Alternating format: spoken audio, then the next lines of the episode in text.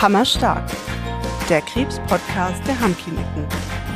Wir wollen Krebspatienten und ihre Angehörigen auch auf das Leben nach der Akuttherapie vorbereiten.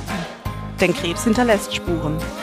Wir machen Mut und zeigen euch vor allem, dass ihr mit euren Gedanken und Herausforderungen mit und nach Krebs nicht alleine seid. Ihr seid hammerstark. Hallo, schön, dass ihr wieder mit dabei seid.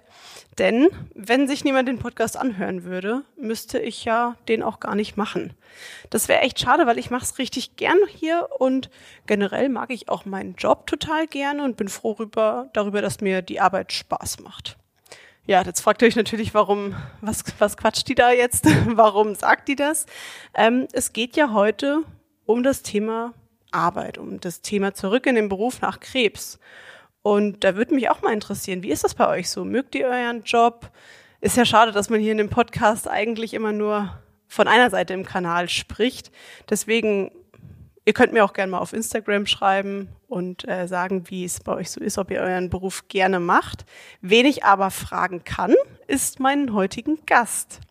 Es ist eine alte Bekannte. Sabine Dom-Zimmermann ist Sozialberaterin und Psychoonkologin in unserer Hammklinik Natal in Bad Kreuznach. Und wir haben bereits einen Podcast über die Finanzierung der Diagnose Krebs zusammen gemacht. Schön, dass du wieder da bist, Sabine. Hallo Cindy, grüß dich. Dann ist es ja diesmal gar nicht so schlimm, oder? Ja, absolut. und Sabine, machst du deinen Job gerne? Ja, ich muss sagen, ich liebe ihn und ähm, ja, also es ist genau äh, die, die Tätigkeit, die ich ausüben möchte. Und es macht mir sehr viel Freude, ja, mit Menschen zusammenzuarbeiten. Mhm. Ja. Jetzt wollte ich gerade fragen, ja. was Besonderes, aber wahrscheinlich ja. die Arbeit mit den Menschen, ja. ne? Ja. ja. Ja, das hört sich halt auf jeden Fall an, als würdest du es schon ziemlich vermissen, wenn du nicht mehr arbeiten könntest. Ja, das kann ich so sagen. Ja. Mhm. ja, genau vor dieser Problematik stehen ja die Krebspatienten ganz, ganz häufig. Mhm. Sie möchten nach Beendigung der Therapie wieder zurück ins Arbeitsleben, auch damit so ein Stück Alltag zurück, das alte Leben irgendwie wieder zurückhaben, aber stehen in dem Zusammenhang einfach ganz vielen Herausforderungen gegenüber, über die wir heute zusammen sprechen möchten. Mhm. Ja.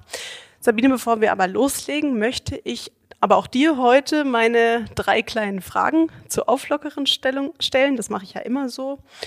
Ähm, eine lasse ich heute weg, weil ich habe ja eben schon mal gefragt, ob du deinen Job magst. Bleiben aber äh, noch zwei andere. Es sind manchmal ein paar skurrile Fragen, also wundert dich nicht. Okay.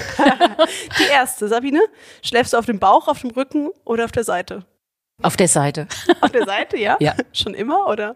Ja, soweit ich denken kann, ja. Ja. Mhm. Ich schlafe auf dem Rücken tatsächlich. Mhm. Immer schon irgendwie. Mhm. Ja.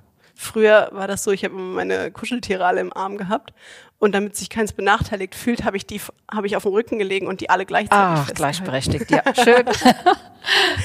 und die zweite Frage auch zum Thema Schlaf, bist du eher ein Morgenmensch oder eine Nachteule? Ein Morgenmensch, ja. Ja, ich auch. Ab 6 Uhr bin ich einfach fit für den Tag, ja. War das auch schon immer so? Nein, das hat sich äh, gewandelt in den letzten Jahren. Auch früher habe ich sehr lange geschlafen, auch elf, zwölf Uhr. Aber das im Moment, nein, ab äh, auch sonntags, ne, bin ich oh. einfach sehr, sehr früh wach. Ja. Okay, mhm. wow. Ich bin auch eher Morgenmensch, aber ja, nicht ganz so früh. ja, schön. Jetzt haben wir dich schon mal ein bisschen kennengelernt. Mhm. Dann wollen wir doch jetzt direkt ins Thema einsteigen. Zum Anfang einfach eine ganz banale Frage. Sabine, kann nach einer Krebserkrankung jede Art von Beruf wieder aufgenommen werden? Ich denke, es ist abhängig ähm, von der Erkrankung, von der sozialmedizinischen Leistungsbeurteilung, die in der Reha stattfindet. Äh, es kommt ja darauf an, wie ist die Leistungsfähigkeit jetzt in dem alten Beruf zum Beispiel. Mhm. Und ähm, Davon hängt es ab, kann ich den weiterhin ausüben oder bin ich da eingeschränkt? Muss ich mich da vielleicht beruflich neu orientieren? Und äh, das ist etwas, was in der Reha letztendlich äh, mhm. festgestellt wird. Es findet in jeder äh, medizinischen Rehabilitation eine sozialmedizinische Leistungsbeurteilung statt, wo genau äh, dies festgestellt wird und dann letztendlich die Weichen gestellt werden für ähm, die Rückkehr in den Beruf, in die alte Tätigkeit oder in eine neue Tätigkeit oder aber man stellt fest, äh, dass vielleicht das Leistungsvermögen so eingeschränkt ist, dass es äh, unter drei Stunden täglich eingestuft wird und gegebenenfalls auch eine Erwerbsminderungsrente mhm. im Raum steht. Mhm. Ja, super. Hast du schon einige Begriffe genannt, die können wir nach und nach ein bisschen mhm. näher beleuchten. Ähm, was sind denn die häufigsten Herausforderungen bei, für Krebspatienten, wenn sie wieder in den Beruf einsteigen möchten? Sind das immer nur die körperlichen Leistungseinschränkungen? Auch. Ergänzen möchte ich an der Stelle einfach auch die ähm, ja letztendlich die psychosozialen mhm. äh, Aspekte, die nicht vergessen werden dürfen. Und ähm, da ist es oft wichtig zu schauen, dass eine körperlich, aber zum Beispiel die Merk- und Konzentrationsfähigkeit macht dem Patienten äh, viel zu schaffen, aber auch äh, letztendlich, wie also auch ein Stück Angst. Wie komme ich wieder nach mhm. so einer langen Zeit? Manchmal ist es ja ein Jahr, anderthalb Jahre vergangen, als sie den letzten Arbeitstag ähm, erlebt haben. Und das baut und das baut sich oftmals ähm, dann auf und die äh, Patienten machen sich da ganz viele Gedanken, sind sehr unsicher, ähm, wie sie sich ähm, letztendlich dem Arbeitsthema, dem Arbeitsplatz wieder nähern können. Mhm. Das stelle ich mir auch total schwierig vor. Man ist ja richtig lange sozusagen aus seinem Alltag rausgerissen worden. Aber wie merke ich das denn, wann ich wieder so weit bin zu arbeiten oder wann merke ich, dass ich mich jetzt nicht überschätzen würde, wenn ich wieder zur Arbeit gehe? Mhm. Also wann merke ich es? Da würde ich sagen, da ist wirklich ein ähm, ein Instrument, diese sozialmedizinische Leistungsbeurteilung als Anhaltspunkt. In der Reha ist das immer nur oder wird das auch an anderen Stellen gemacht? Also letztendlich würde ja zum Beispiel, wenn man Patienten, die keine an keine Rehabilitation teilnehmen, würde dann zu Hause der behandelnde Arzt mhm. äh, letztendlich die Arbeitsfähigkeit äh, feststellen mhm. und dann würde man wieder in den äh, Beruf starten. Aber ähm, zu der Rehabilitation ist es ja so, man stellt es fest und dann äh, könnte man noch mal überlegen, wann, ähm, zu welchem Zeitpunkt könnte ich anfangen mhm. und auch ähm, der Punkt war, die Frage war ja, wann stelle ich es fest? Das eine, es wird ja empfohlen, zum Beispiel aus der Reha heraus, zum Beispiel kann ich innerhalb kürzester Zeit innerhalb von vier Wochen anfangen äh, einzugliedern oder aber brauche ich noch eine Stabilisierungsphase, mhm. zum Beispiel sechs bis acht Wochen, je nachdem, das ist ja ganz individuell und auch ähm, aus medizinischer Sicht wird das ja festgelegt. Und dann ist es ja so, dann ist man zu Hause und dann wird man ja auch vom behandelnden Arzt begleitet. Und die Patienten berichten oftmals in der zweiten, dritten Reha und dann war auf einmal, haben sie gespürt, ich bin jetzt soweit. Mhm. Ja, und ich denke, das ist auch nochmal so ein, ähm, ja, so ein Moment, äh, wo man denkt, ja, ich kann jetzt langsam die Tätigkeit wieder aufnehmen und dann sind sie auch ähm, mutiger. Mhm. Zweite, dritte Reha, das bedeutet ja. dann aber, das sind auch teilweise ist dann auch mehr als ein Jahr vergangen. Mhm. Hm. Ja. Okay.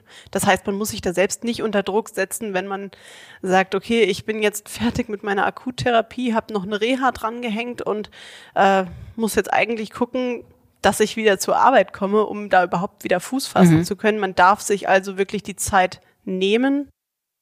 Du sprichst ein wichtiges Thema an. Ähm, ich denke, das ist ja individuell abhängig, welche Therapien man äh, mhm. durchlaufen hat und äh, wie geht es einem? Gibt es noch vielleicht Nebenwirkungen? Ja, äh, wie ist äh, mein Kräftezustand? Ja, und ähm, in der Regel ja. Ähm, was ich aber feststelle, dass auch die Kostenträger oftmals dann ähm, nachfragen, zum Beispiel, dass die Krankenkasse ne, Kontakt mit den Patienten aufnimmt, oftmals schon zu einem sehr, sehr frühen Zeitpunkt, ähm, wo es wirklich auch schon verwunderlich ist, dass so früh nachgefragt wird und auch die Patienten das oftmals auch als Druck mhm. empfinden, als Aufforderung, sie können doch jetzt langsam schon mal äh, die Arbeit aufnehmen. Und ähm, das ist etwas, was die Patienten zunehmend belastet. Und ähm, Grundsätzlich glaube ich, ist es wichtig, dass äh, Patienten die Zeit bekommen, auch äh, letztendlich auch im, im Kontext der Krankheitsbewältigung. Mhm. Du hast eben ganz am Anfang schon das Thema und jetzt auch schon mehrfach das Thema Reha angesprochen. Ähm, wird das für jeden, der vor seinem ja, vor seiner Erkrankung berufstätig war, wird das für jeden gemacht, diese Leistungsanalyse in der Reha? Ist das standardmäßig? Da gibt's ja dann auch dieses ähm, Konzept der medizinisch-beruflich orientierten Rehabilitation, MBOR nennen wir das ganz kurz. Bekommt das jeder? Also so die sozialmedizinische Leistungsbeurteilung, die wird ja für berufstätige ähm, Patienten letztendlich durchgeführt. Und ähm, du sprichst was ganz Wichtiges an, Cindy, das MBOR-Konzept, das ist ja ähm, für Patienten, die wieder in den Beruf, äh, ihren Beruf aufnehmen, wo aber vielleicht auch noch eine Diskrepanz besteht, zum Beispiel ähm, im persönlichen, subjektiven Wahrnehmen, kann ich die Tätigkeit aus, ausüben oder aber letztendlich in der sozialmedizinischen Einschätzung, aber auch ähm, wenn man so lange aus dem Beruf ra äh, raus war und Bedenken hat, kann ich das wieder, ja? Und ähm, das sind einfach verschiedene Punkte, zum Beispiel die, ähm, ich könnte meine letzte Tätigkeit nicht mehr ausüben. Das kann ja auch ein Ergebnis sein der sozialmedizinischen Beurteilung. Und dann, wie geht es denn weiter? Das ist ja ein ganz mhm. wichtiges Thema.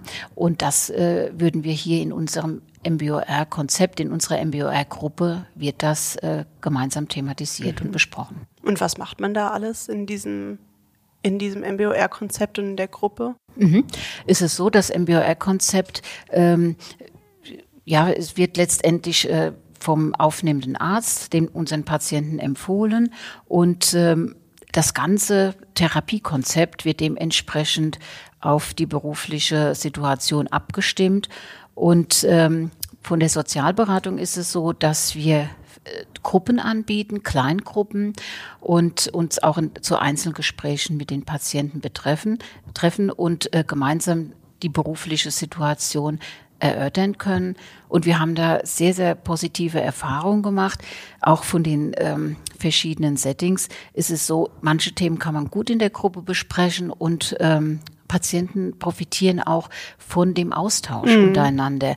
Auch äh, der ist auch sehr mutmachend und ähm, manches wird dann auf einmal noch mal besser verstanden und man wird noch mal ja ganz anders gesehen und ergänzend dazu führen wir die Einzelgespräche, um nochmal ganz individuell auf die ähm, persönliche Situation einzugehen und vielleicht auch ähm, hemmende Kontextfaktoren äh, zu, ja, letztendlich festzustellen und Patienten zu unterstützen, ähm, dass sie, äh, also dass sie leichter wieder ihre Tätigkeit aufnehmen können. Mhm. Was sind denn so Hemmungen zum Beispiel? Mhm.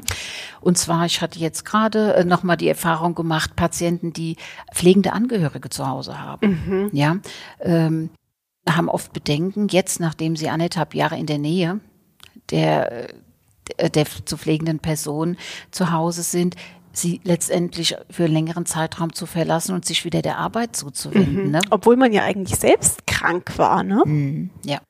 Das ist, ähm, dass man seine eigenen Bedürfnisse oder auch die eigene Krankheit ja wirklich eher dann zurückstellt. Mhm. Ja, aber ich glaube, da ja neigen oftmals auch tatsächlich die Frauen dazu, sich ja. da etwas äh, zu übernehmen und ähm, das häufig vielleicht auch von äh, ja der Rolle her, dass so erwartet wird und mhm. manche Frauen dann wirklich äh, ihre Erkrankung, ihre Therapien und noch ähm, pflegende Angehörige oder auch die Kinderbetreuung ja letztendlich leisten und das ist enorm, was da ähm, manche Frauen äh, leisten und dazu schauen, wo können wir Entlastung letztendlich äh, finden, organisieren, überhaupt informieren. Oftmals ist gar nicht bekannt. Es gibt einen Pflegestützpunkt oder auch der Sozial, äh, die Sozialstation könnte unterstützen, äh, Tagesbetreuung. Also da zeichnen wir doch ähm, Lösungen auf und falls möglich und ähm, gewünscht von dem Patienten, nehmen wir auch da Kontakt schon auf, mhm. ja, zu den Stellen, dass letztendlich ähm, das schon angebahnt ist aus der Reha-Klinik heraus. Mhm. Und wenn ihr das quasi angebahnt habt und äh, der Patient oder die Patientin entscheidet sich dann dafür, ich möchte wieder ins Berufsleben einsteigen. Ich würde das gerne mit dieser beruflichen Wiedereingliederung machen, die du schon angesprochen hast. Wie läuft das ab? Werden da auch schon die ersten Brücken in der Reha gestellt und an wen muss ich mich wenden? Wie gehe ich daran? Ja, äh, da komme ich nochmal auf die ähm, Einschätzung an, wann letztendlich ähm, die Arbeit wieder aus medizinischer Sicht aufgenommen werden mhm. kann. Und ähm, stellt sich heraus, dass man innerhalb von vier Wochen nach der Reha seine Tätigkeit aufnehmen kann. Ist es so, dass wir in der Reha-Klinik gemeinsam mit dem Patienten ähm, einen Stufenplan erarbeiten und ähm, den dann an den Arbeitgeber senden. Und ähm, da bitten wir auch immer die Patienten schon mal Kontakt aufzunehmen dem Arbeitgeber. Das ist auch schon so ein Brückenbau. Mhm. Man muss sich letztendlich mit dem Thema beschäftigen und die ersten Kontakte wieder knüpfen. Ja. Das ist oft ähm, eine erste Hürde, die genommen wird, aber nachher doch erleichternd, ja, wenn man äh, schon auch mal wieder die Kollegen gehört hat mhm. und ähm, dann ist es so, der Arbeitgeber stimmt in der Regel der Maßnahme zu und dann ähm, kann es letztendlich da weitergehen. Da ist es so, dass der Kostenträger die deutsche Rentenversicherung ist und ähm, die äh, Patienten in der Phase einschließlich dem letzten Tag der stufenweise Wiedereingliederung Übergangsgeld als Entgeltersatzleistung mhm. beziehen. Okay. Und sollte die stufenweise Wiedereingliederung zu einem späteren Zeitpunkt stattfinden, also ab der fünften Woche, das ist ja ganz unterschiedlich, je nach äh, Therapien. Mhm. Und ähm, dann ist der Kostenträger die Krankenkasse und dann wird zu Hause gemeinsam mit dem behandelnden Arzt der Stufenplan erarbeitet und ähm, dann auch an den Arbeitgeber gesandt. Und ähm, dann kann es dann zum späteren Zeitpunkt mit der Eingliederung beginnen. Muss der Patient dann den Kostenträger, entweder bei den vier Wochen den Fall den Rentenversicherer oder die Krankenkasse, muss er den selbst kontaktieren? Mhm. Also während der Reha übernehmen wir ja diesen mhm. Part und ähm, am Abreisetag werden auch ähm, der Stufenplan auch an die, den Kostenträger Rentenversicherung gesandt. Ist es aber so, sobald der Patient zu Hause ist, ähm, hat er schon von uns Formulare mitbekommen, die er dann zum Beispiel bei äh, Beginn der stufenweise Wiedereingliederung dem Kostenträger, sprich hier in dem Fall die Rentenversicherung zusenden mhm. äh, sollte, um damit natürlich auch das Signal an den Rentenversicherung an den Rentenversicherer geht, ja, ich habe angefangen mit meiner stufenweise Wiedereingliederung. Das hängt ja auch mit der Entgeltersatzleistung dann zusammen, ne? genau. ne? dass das Übergangsgeld weiterhin auch dann gezahlt wird. Mhm. Wie ist das mit dem Entgelt während dieser Übergangszeit? Das mhm. wird ja dann von den Kostenträgern übernommen, hast du gerade gesagt. Genau. genau. Wie viel ist das ungefähr? Ja, das ist das Übergangsgeld und das Übergangsgeld ist beträgt letztendlich 68 Prozent des letzten Netto mhm. Entgeltes.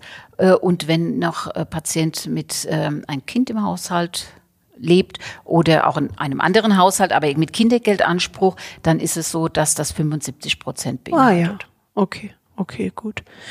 Dann ist man wenigstens schon wieder so ein bisschen drin, ne? Ja. Ähm, wie lange geht das dann mit den Sprüngen, mit der stufenweise Wiedereingliederung? Mhm wie lange, ab wann arbeitet man wieder voll quasi? Mhm. Also man sagt in der Regel, also eine grobe Regel ist so für Vollzeitkräfte vielleicht so vier Wochen, mhm. auch sechs Wochen wären denkbar. Wir schauen immer ganz individuell auf äh, und besprechen das äh, mit den Patienten. Es hängt ja davon ab, mhm. wie lange war ein Patient krank. War es vielleicht jetzt nur ein halbes Jahr oder doch ein Jahr, anderthalb Jahre? In welchem Arbeitsbereich ist er tätig, wie ist äh, die körperliche Tätigkeit, wie lange ist die Anfahrt an den Arbeitsplatz. Mhm. Das sind alles äh, Kriterien, die gut ähm, erhoben werden müssen und ähm, die auch Berücksichtigung finden sollten in der stufenweise Wiedereingliederung, weil es doch ganz wesentlich ist, ähm, dass die stufenweise Wiedereingliederung so gestaltet wird, schrittweise, dass sie nicht zur Überlastung führt und nicht äh, abgebrochen werden muss. Unser Ziel ist immer, dass sie nachhaltig letztendlich mhm. äh, gestaltet wird, dass der Patient drin bleibt in der Stufenweise wieder eigentlich und es auch zu schaffen ist. Mhm. Und da finde ich, ist der ja, Patient der Experte seines Arbeitsplatzes und kann uns ganz viel Informationen liefern und man bekommt ja auch mit, welche Bedenken bestehen, äh, wie ist, ähm, sage ich mal, auch das Arbeitsumfeld, ist das sehr wohlwollend vom Arbeitgeber her oder aber wird da Druck ausgeübt und dann würde ich die stufenweise Wiedereingliederung auch umso schonender letztendlich mhm. gestalten. Von unseren Rückmeldungen ist es so, dass es oft hilfreich ist, nach einer langen Arbeitsunfähigkeitszeit mit zwei Stunden zu beginnen. Im mhm. ersten Moment denkt man, ach Gott, zwei Stunden, da fahre ich gerade einen PC hoch und gehe nach Hause. Ähm, Kaffee ja. noch. Aber es wird oft unterschätzt, ja. Mhm. Und ähm, man darf nicht vergessen, es verändert sich ja die ganze Tagesstruktur nach dieser langen AU-Zeit. Ähm, man muss sich morgens wieder fertig machen. Ja, man macht sich auf den Weg. Man muss für zu Hause alles organisieren. Die Kontakte wieder mit den Kollegen die Information, die auch auf einen wieder äh, mhm. hereinprasseln, ja. Das muss ja alles ein bisschen sortiert werden und ähm, da reichen tatsächlich oftmals die zwei Stunden, zum Beispiel in der ersten Woche. Und mhm. dann kann man langsam steigen, je nach Arbeitsfeld, wie ich berichtet hatte, ähm, zwei, dann vier und dann sechs bei einer Vollzeitstelle. Mhm. Ja, mhm. und was einfach auch wichtig ist zu wissen, dass man es auch noch abändern kann. Wenn man jetzt zu Hause ist, man stellt fest, man ist in der Woche, wo, wo man arbeitet vier Stunden und man merkt aber, oh, nächste Woche sechs Stunden, ich bin auch gar nicht so weit. Ja. Dann besteht auch die Möglichkeit, das mit dem Arzt, mit dem Arbeitgeber und Kostenträger so zu vereinbaren, dass man letztendlich nochmal ähm, ähm, den Stufenplan etwas verlängert. Ja, dass mhm. man sagt, okay, dann mache ich noch mal eine Woche lieber mit vier Stunden, bevor ich abbrechen muss und es nicht schaffe. Ja. Mhm. Auch in die andere Richtung, wenn ich merke, auch ich bin früher äh, an meinem Ziel und äh, bin doch äh, ja, stabiler als gedacht und leistungsfähiger, könnte ich vielleicht auch die letzte Woche abbrechen. Aber das bitte ähm, nur mit Absprache, mit ärztlicher Absprache. Und es muss ja auch dann im Einvernehmen mit dem Kostenträger und Arbeitgeber letztendlich gestaltet werden. Mhm.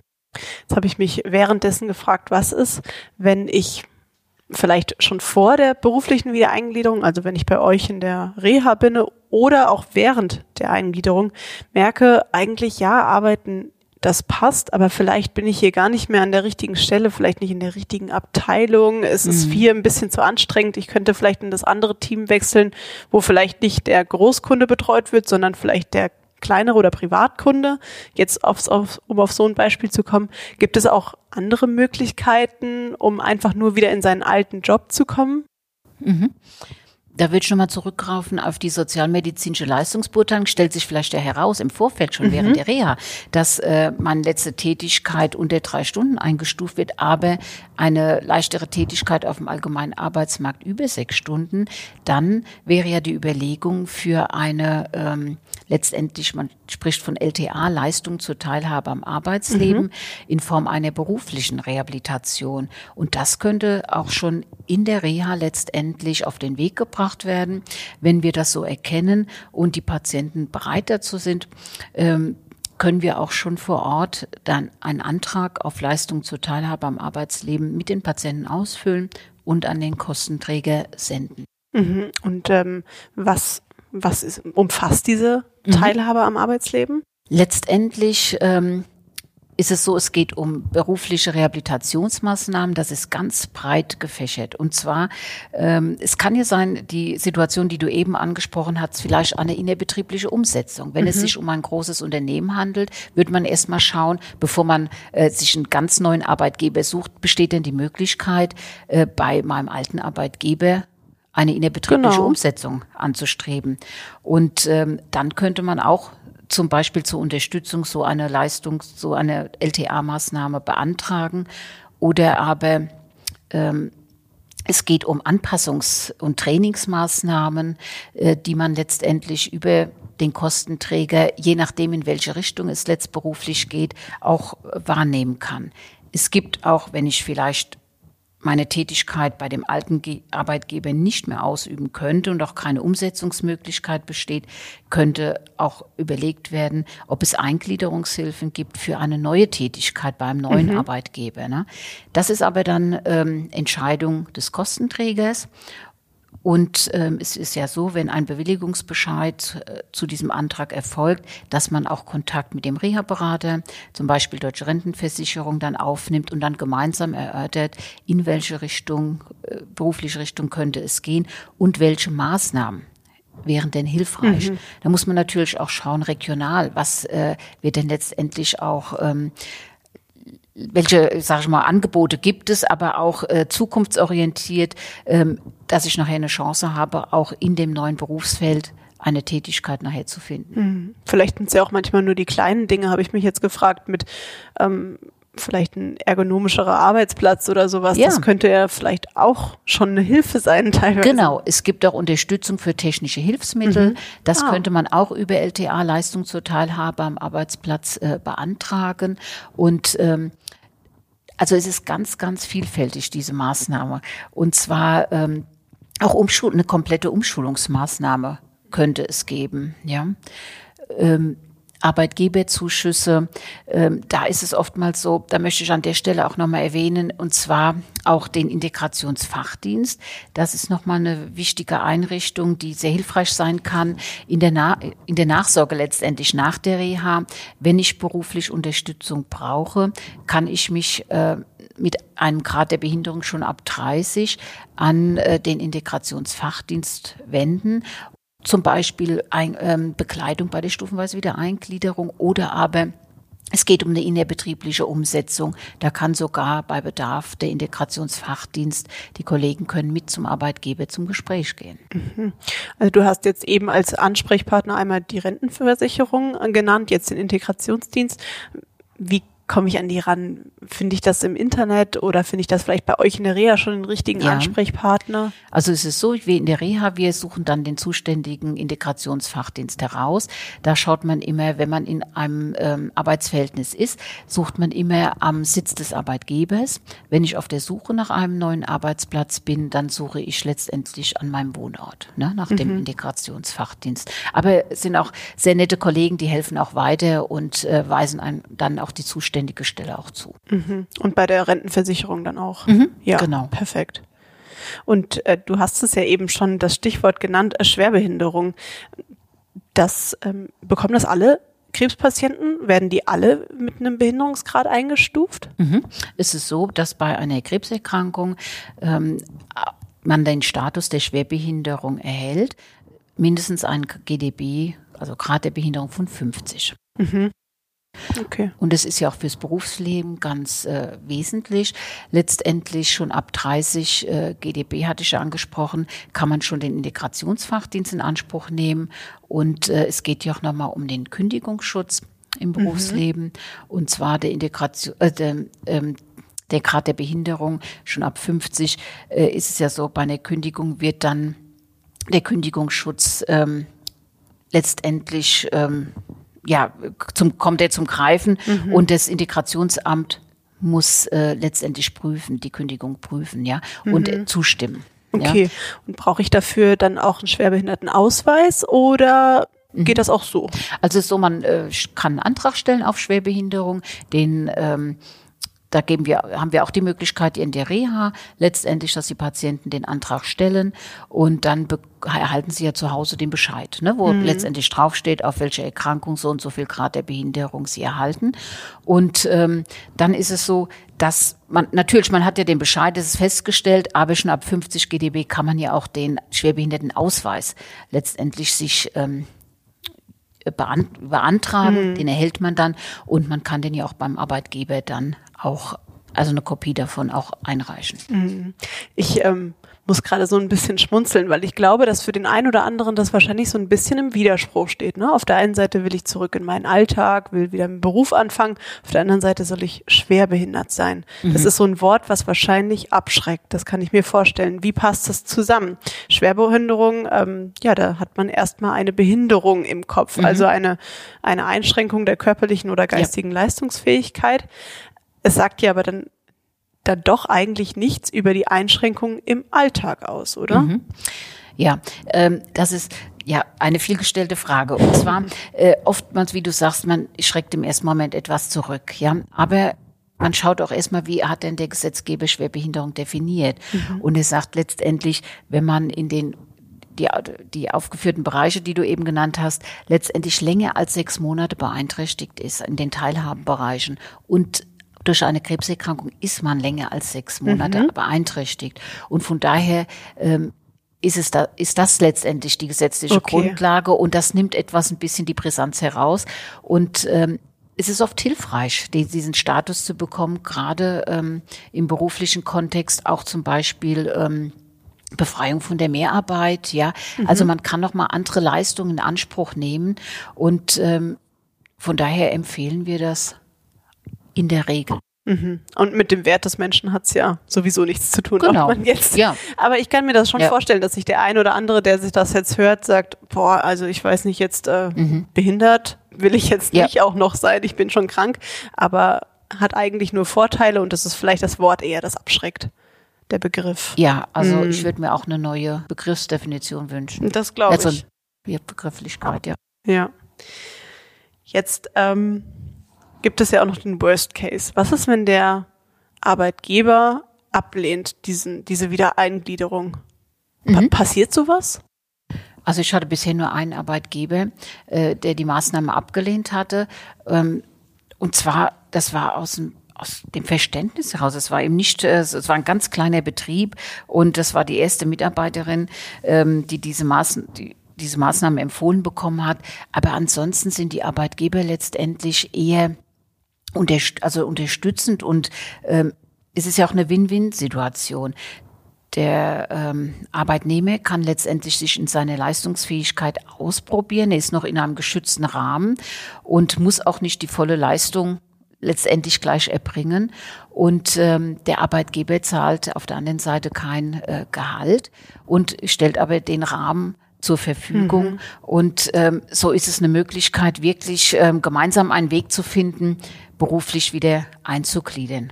Mhm. Und das kann natürlich auch im betrieblichen Eingliederungsmanagement, im BEM-Gespräch auch ähm, besprochen werden. Ja, wie, äh, welche Rahmenbedingungen brauche ich? Ähm, wann kann ich anfangen? In welchem Bereich? Ähm, brauche ich vielleicht noch unterstützende Maßnahmen? Also das habe ich immer am Anfang. Also es ist jetzt, Ja. das habe ich mich nämlich eben auch gefragt, wie ist das, ähm, kann ich dann einfach wieder vorbeischneiden oder habe ich dann erstmal so ein Einführungsgespräch Mhm. Ja. oder lege ich am ersten Tag gleich los?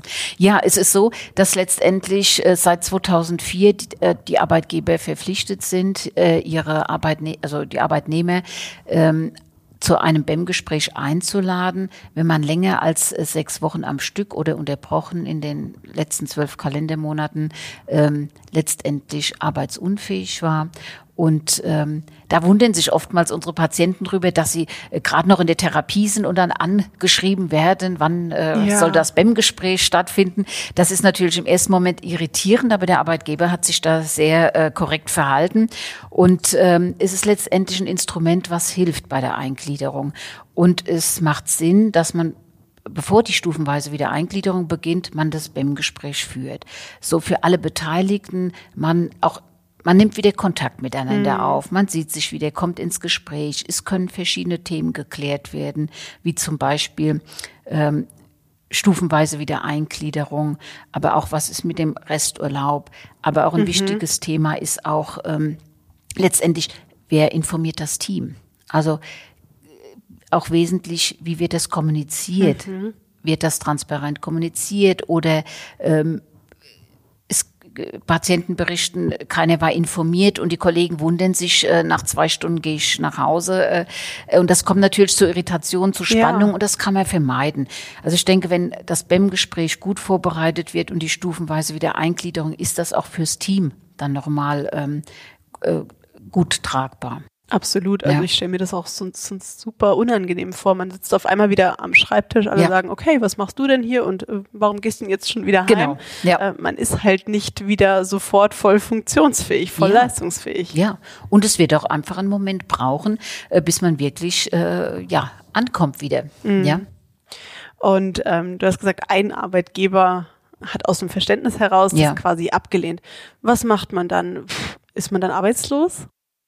Nein, das also das Arbeitsverhältnis ähm, besteht ja noch und ähm, in dem Fall war es so, dass letztendlich die äh, Patientin dann wieder voll angefangen hat.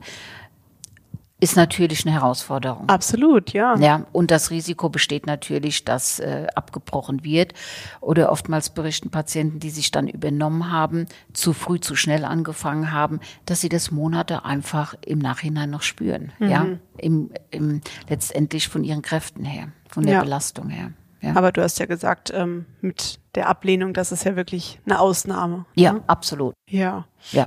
Eine, ah ja, einen Sonderfall haben wir ja immer noch. Was ist denn mit den Selbstständigen? Wie können Mhm. Ja. die sich wieder eingliedern? Ja, das ist ganz ähm, ja eine besondere Situation. Und zwar da ist es abhängig letztendlich, ob die Selbstständigen äh, Rentenversicherungsbeiträge gezahlt haben. Ah, okay. Und ähm, dann wäre die Überlegung bezüglich dem Übergangsgeld, ob das letztendlich greift. Die Situation, also diese Konstellation haben wir auch öfter. Und dann könnte man ja auch eine stufenweise Wiedereingliederung letztendlich auf den Weg bringen. Ja. Ansonsten ist es so, dass der Selbstständige ja für sich selbstständig äh, mhm. seine eigene ähm, in Anführungszeichen stufenweise wieder Eingliederung gestaltet und da natürlich auch ein bisschen kreativ und ähm, ja seinem äh, Leistungsvermögen entsprechend das ein bisschen einteilen kann, wenn die Rahmenbedingungen es her hergeben. Mhm. Ja, ja, ich stelle mir jetzt gerade so einen Friseurmeister vor, ja. zum Beispiel. Da ist es ja meistens so, dass die Rentenbeiträge zahlen. Das heißt, da würde man ja dann auch mit zwei Stunden anfangen. Genau. Könnte man zum ja. Beispiel. Aber das ist wirklich unab, also äh, man kann nicht durchgängig sagen, dass alle Friseure die Rentenversicherungsbeiträge okay. ah, okay. zahlen. Das ist wirklich von äh, Arbeitsbereich zu Arbeits also persönlich ist das eigentlich eine, eine Haltung, eine, eine mhm. Entscheidung, ja. ja. wie jeder Selbstständige seine Vorsorge ähm, organisiert hat. Und es gibt auch die Möglichkeit, über die Krankenkasse als Selbstständige äh, einzugliedern. Da ist es aber auch ein bisschen ähm, ja ich würde sagen, ein bisschen komplizierter, weil letztendlich es hängt ja auch davon ab, äh, wird ein, werden Einnahmen generiert während der Zeit, dann wird das angerechnet. Also das ist ein besonderes Verfahren. Oh. Da würde, also da halt handhaben wir das immer so, dass wir direkt mit der Krankenkasse Kontakt aufnehmen, wenn der Patient das wünscht, und dann letztendlich klären. Auch die, über die privaten Krankenkassen muss man einfach schauen, ist es ganz unterschiedlich. Manche privaten Krankenkassen ähm, möchten, dass man anfängt, wenn man 100 Prozent leistungsfähig ist, manche ab 50 Prozent. Also die Erfahrung habe ich gemacht, wirklich direkt Kontakt aufnehmen und mhm. es klären mit den Leistungsträgern. Mhm. Jetzt würde mich mal interessieren, was schätzt du denn, wie hoch der Anteil der Patienten hier ist, die vor der Erkrankung berufstätig waren, die dann aber auch nach der Krankheit wieder arbeiten gehen? Sind das viele oder? Ja, von den Berufstätigen her, ja. Vielleicht zwei Drittel. Ach, super. Denke ich schon, ja. Das ist, das ist doch nicht so schlecht. Ja. Und ansonsten ähm, geht man in die Rente oder? Ja, es ist abhängig äh, letztendlich davon, ähm, wenn auch da, abhängig von dem Leistungsvermögen, was ich vorhin schon angesprochen mhm. hatte, wenn es unter drei Stunden eingestuft wird, ähm, in der letzten Tätigkeit und auch im, auf dem allgemeinen Arbeitsmarkt, dann wäre zu prüfen, ob eine Erwerbsminderungsrente äh, greifen könnte. Das hängt aber davon ab, auch ab, versicherungsrechtlich, ob da die Voraussetzungen gegeben sind. Da ist es so, dass man in den letzten fünf Jahren drei Jahre die Wartezeit erfüllt haben muss, um diesen Anspruch auf die Erwerbsminderungsrente letztendlich zu haben. Das können wir auch im Vorfeld mit den Patienten hier vor Ort abklären, mhm. wenn so eine Empfehlung im Raum steht. Okay. Und wie hoch ist so eine Erwerbsminderungsrente im Gegensatz, also im Vergleich zur normalen Rente? Mhm. Das ist letztendlich ja abhängig, wie viel Versicherungsjahre jemand, also mhm. ne, der Rentenbetrag äh, eingezahlt hat, aber auch wie hoch letztendlich das Bruttoeinkommen war. Mhm. Und ähm, natürlich ist es schon ein, eine, ja, eine Differenz, eine größere zum regulären Gehalt. Mhm. Das merken wir immer wieder. Durch, es gab ja vor einigen Jahren eine Erhöhung der Erwerbsminderungsrente und da stellen wir öfter fest, dass letztendlich die Erwerbsminderungsrente oftmals auch höher ist als die zum Beispiel Altersrente für schwerbehinderte Menschen. Man muss mhm. wirklich ganz individuell schauen. Mhm. Das hängt äh, von der jeweiligen Berufsbiografie dann ab. Also kann es auch sein, dass der ein oder andere fast gezwungen ist, wieder ins Berufsleben einzusteigen, äh, weil er vielleicht vorher noch nicht so lange gearbeitet hat und noch nicht so viele mhm. Jahre in die Rentenkasse eingezahlt hat mit einem höheren Gehalt, sage ich mal. Ne? Ja. Gerade bei jungen Menschen. Absolut. Also das ist oft äh, ein ganz ähm, geringerer Satz letztendlich mhm. bei der mhm. Erwerbsminderungsrente und da muss man schauen, welche ergänzenden Leistungen gibt es vielleicht. Ja. Mhm. Ähm, es gibt äh, als einmalige Leistung auch nochmal den Härtefallfonds der Deutschen Krebshilfe. Mhm. Dann noch zwei weitere Fonds, zum Beispiel Sonderfonds bei unserem Bundespräsidenten in Berlin, ähm, den man ähm, in Anspruch nehmen kann. Aber auch hier in Rheinland-Pfalz haben wir äh, bei unserer Ministerpräsidenten noch einen Sonderfonds. Und da haben wir oftmals Patienten, die dann diese drei Fonds in Anspruch nehmen können und auch nicht zurückzahlen müssen. Und auch das Jobcenter darf keinen Zugriff darauf äh, machen. Das wäre eine Möglichkeit. Ansonsten wäre ergänzende Leistung Arbeitslosengeld 2 oder aber ähm, Wohngeld. Also es sind einige Dinge, die man letztendlich dann nochmal äh, prüfen mhm. müsste, mhm. ja, um die wirtschaftliche Sicherung herzustellen. Ja. Das ist oft wirklich dann erschreckend und auch belastend für die Patienten. Das kann ja. ich mir vorstellen. Gerade bei Alleinlebenden oder Alleinerziehenden ähm, ist das schon ein gravierender Einschnitt. Mhm. Das haben wir auch beim letzten Mal in unserem anderen Podcast ja. schon besprochen ja. mit der Finanzierung. Genau, könnt ihr auch gern mal reinhören. Ähm, total spannendes Thema. Ähm, muss ich einmal schauen, was ich noch auf meinem Zettel an mhm. Fragen habe. Ja. Ähm, aber die meisten, glaube ich, haben wir geklärt. Also ich habe so den Eindruck gehabt, die meisten Fragen werden während der Reha beantwortet tatsächlich. Ne? Ihr seid da wirklich für die Patienten da und äh, unterstützt sie mit Rat und Tat und stellt auch Kontakte eben zu den betreffenden Einrichtungen ja. her wann muss man sich denn, also muss man sich vor der Reha schon um irgendwas kümmern? Also für diejenigen Hörer, die jetzt zum Beispiel sagen, ich bin noch gerade mitten in der Akuttherapie, weiß aber, ich würde gern danach irgendwie wieder einsteigen, steigen, wenn es geht. Habe ich schon was zu erledigen vorher? Ich denke, dass vieles in der Reha geklärt wird, wie du das gesagt hast. Mhm. Unser Ziel ist ja letztendlich, die Patienten da abzuholen am Reha-Beginn und einfach während der Reha im Reha-Prozess gemeinsam zu erarbeiten, wie kann es nach der Reha weitergehen und da die Weichen zu stellen. Und ähm, ja, wirtschaftlich wäre die Frage des Übergangsgeld, ne, das könnte im mhm. Vorfeld der Reha schon gestellt werden. Äh, manche Patienten berichten auch, dass schon im Krankenhaus auch der Schwerbehindertenantrag gestellt wird. Aber beruflich ähm, ist es oftmals so, dass äh, die, die Lage doch sehr ähm, angespannt ist für die Patienten und dann erstmal das Ankommen in der Reha und dann sie zur Ruhe kommen und dass man dann gemeinsam mhm. erarbeiten kann, welche berufliche Perspektive ist, ist denkbar. Und ähm, wie gesagt, das ist ja auch wirklich ähm, dann vor der Sozialmedizin nochmal abzuklären. Und dann können wir hier gemeinsam vor Ort letztendlich äh, das gemeinsam erarbeiten. Ja, aber das ist doch auch schon mal schön, wenn man sich den Druck schon mal rausnehmen kann in dieser wirklich äh, harten Phase der Krankheitsbewältigung ja. erst einmal. Ähm, es gibt ja aber trotzdem ja auch noch einen Anteil von Patienten, die gar keine Reha-Maßnahme in Anspruch nimmt, mhm. aus ganz vielen verschiedenen ja. Gründen. Und da hattest du ja zu Beginn schon mal gesagt, das wird dann alles mit dem behandelnden Arzt geklärt. Hat der dieses umfangreiche Sozialwissen oder muss ich mir dann eine Sozialberaterin suchen? Mhm. In so einem Fall würde ich dann eher äh, Kontakt schon bei Fragen, beruflichen Fragen mit dem Integrationsfachdienst mhm. aufnehmen. Mhm. Und ähm, vielleicht ist auch jemand Gewerkschaftsmitglied, da kann man sich da auch nochmal unterstützen mhm. lassen. Aber auch die Krebsberatungsstellen, die bieten ja auch sozialrechtliche Beratung an.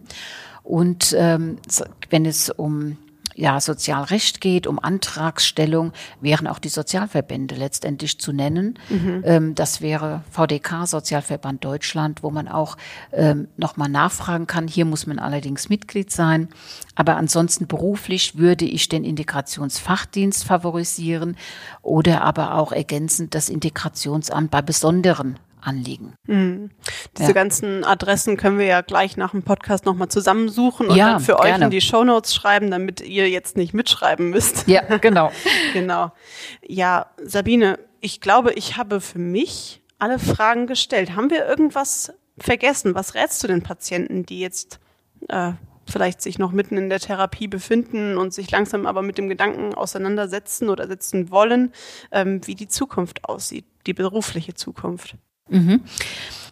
Es ist oft so, wenn man sich äh, in, in diesem in dieser Zeitschiene letztendlich dann beruflich Gedanken macht. Und ich denke, man darf nicht vergessen, oftmals auch der finanzielle Druck da hinzukommt, mhm. ja. Ähm, und es zu belastend wird, dann würde ich mir wirklich äh, da äh, schon mal im Vorfeld Kontakt aufnehmen zum Integrationsfachdienst als Brückenbauer und ähm, es wäre auch eine Möglichkeit, zum Beispiel, wenn ein Betriebsrat vorhanden ist oder ein Schwerbehindertenvertreter mit im Betrieb, dass man da auch im Vorfeld schon mal Kontakt aufnehmen kann. Äh, es geht ja auch ein bisschen um dass man auch beruhigt ist, ne? dass man weiß, mhm. ähm, das könnten so die nächsten Schritte sein, dass das eine oder andere schon im Vorfeld geklärt werden kann. Mhm. Okay. Alles klar. Haben wir sonst noch was vergessen? Gerade auch am überlegen. Ja, und zwar ergänzen möchte ich doch nochmal die mhm. teilweise Erwerbsminderungsrente. Wir sind ah. ja von der vollen Erwerbsminderungsrente mhm. eben ausgegangen. Und zwar, das könnte ja vielleicht auch noch eine Möglichkeit sein, wenn ich nicht mehr vollumfänglich ähm, acht Stunden arbeiten kann, nur in einem äh, Zeitfenster vielleicht von drei bis sechs Stunden, dann wäre es auch eine Überlegung, ob man eine teilweise Erwerbsminderungsrente mhm. in Anspruch nimmt. Das wäre dann auch etwas, was man in der Reha gut klären kann, weil das dann auch ähm, sozial, sozialmedizinisch dann nochmal abgeklärt werden kann. Also das wäre auch nochmal so, ähm, finde ich, eine Maßnahme, um ja zu unterstützen. Man bleibt trotzdem im Arbeitsprozess, ja. hat aber die teilweise Erwerbsminderungsrente. Oftmals braucht es das vielleicht am Anfang wenn man wieder zurückkehrt und das kann sich ja auch dann wieder steigern. Mhm. Ja? Okay, also könnte man sagen, ich steige damit ein mit dieser teilweisen Erwerbsminderungsrente, ist ja eigentlich eine tolle Sache. Mhm. Ähm, und kann aber sagen, irgendwann brauche ich die gar nicht mehr. Das wird mir dann auch gemeinsam wieder mit den behandelnden Ärzten dann abklären, okay. auch mit dem Kostenträger, mhm. ne? Ja. Letztendlich. Aber es kann vorkommen. Es kann vorkommen. Ja, ja. das ist ja super. Ja. Genau. Weil wenn man einmal in der Rente ist, ist man ja quasi in der Rente. Nicht unbedingt. Die ist ja oft, also erstmal befristet. Ne? Auch die Erwerbsminderungsrente, zum Beispiel äh, bei manchen Patienten empfehlen wir sie vielleicht auch für ein Jahr als Übergang. Mhm. Ja, und äh, dann kann man noch mal neu schauen, wie ist dann äh, letztendlich die Leistungsbeurteilung und was steht dann als nächster Schritt an. Mhm. Okay. Alles klar. Ja. Also da wirklich engmaschig sich beraten lassen und man kann sogar aus der Erwerbsminderungsrente heraus ähm, wenn es wieder in den Beruf geht, sogar so eine LTA-Maßnahme, die wir vorhin besprochen mhm. haben, stellen. Das wäre mhm. auch nochmal. Und das würde ich wirklich in Begleitung dann mit dem Integrationsfachdienst angehen. Mhm. Ja. Also festhalten kann man, es gibt auf jeden Fall viele Möglichkeiten, ja. wieder zurück in den Beruf zu kommen.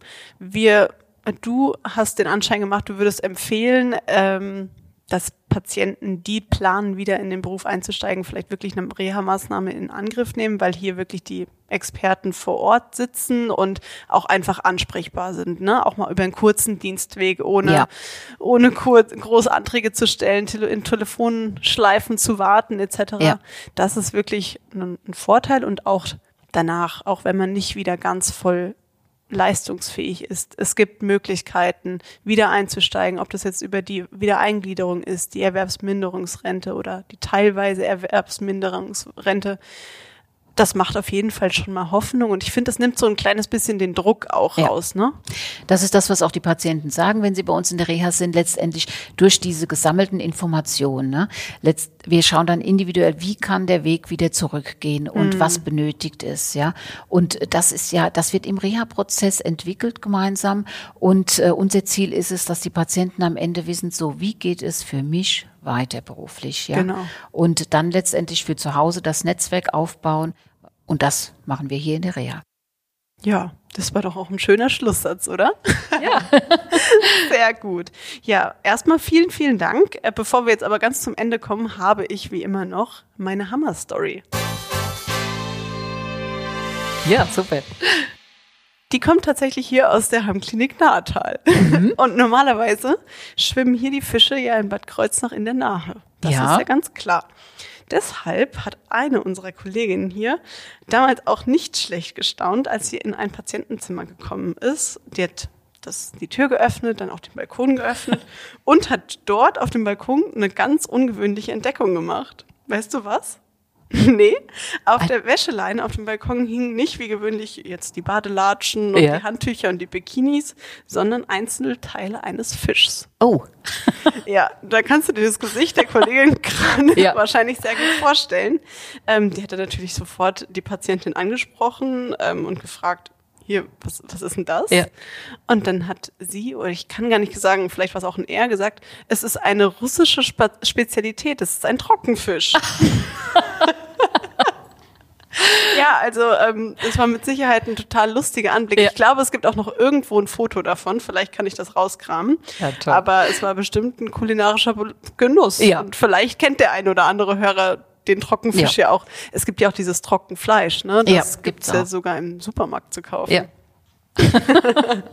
haben wir zumindest jetzt noch mal gelacht nach diesem wirklich auch spannenden, schwierigen Thema. Aber jetzt, ich habe so ein bisschen das Gefühl, man kann so ein bisschen Hoffnung machen, ja. dass ähm, man auch Auf wieder in den Alltag und ein Stück ins alte Leben zurückkehren kann. Ja, wunderbar. Ich habe auf jeden Fall richtig, richtig viel gelernt. Und ich hoffe, es geht allen anderen genauso. Und damit würde ich mich jetzt auch einfach verabschieden. Ähm, sag danke fürs Zuhören und danke, dass du dein Wissen mit uns geteilt hast, Sabine. Gerne. Ja, ich wünsche euch einen wunderschönen Tag. Habt viel Spaß bei allem, was ihr tut und vergesst eins nicht, ihr seid hammerstark. Tschüssi. Tschüss.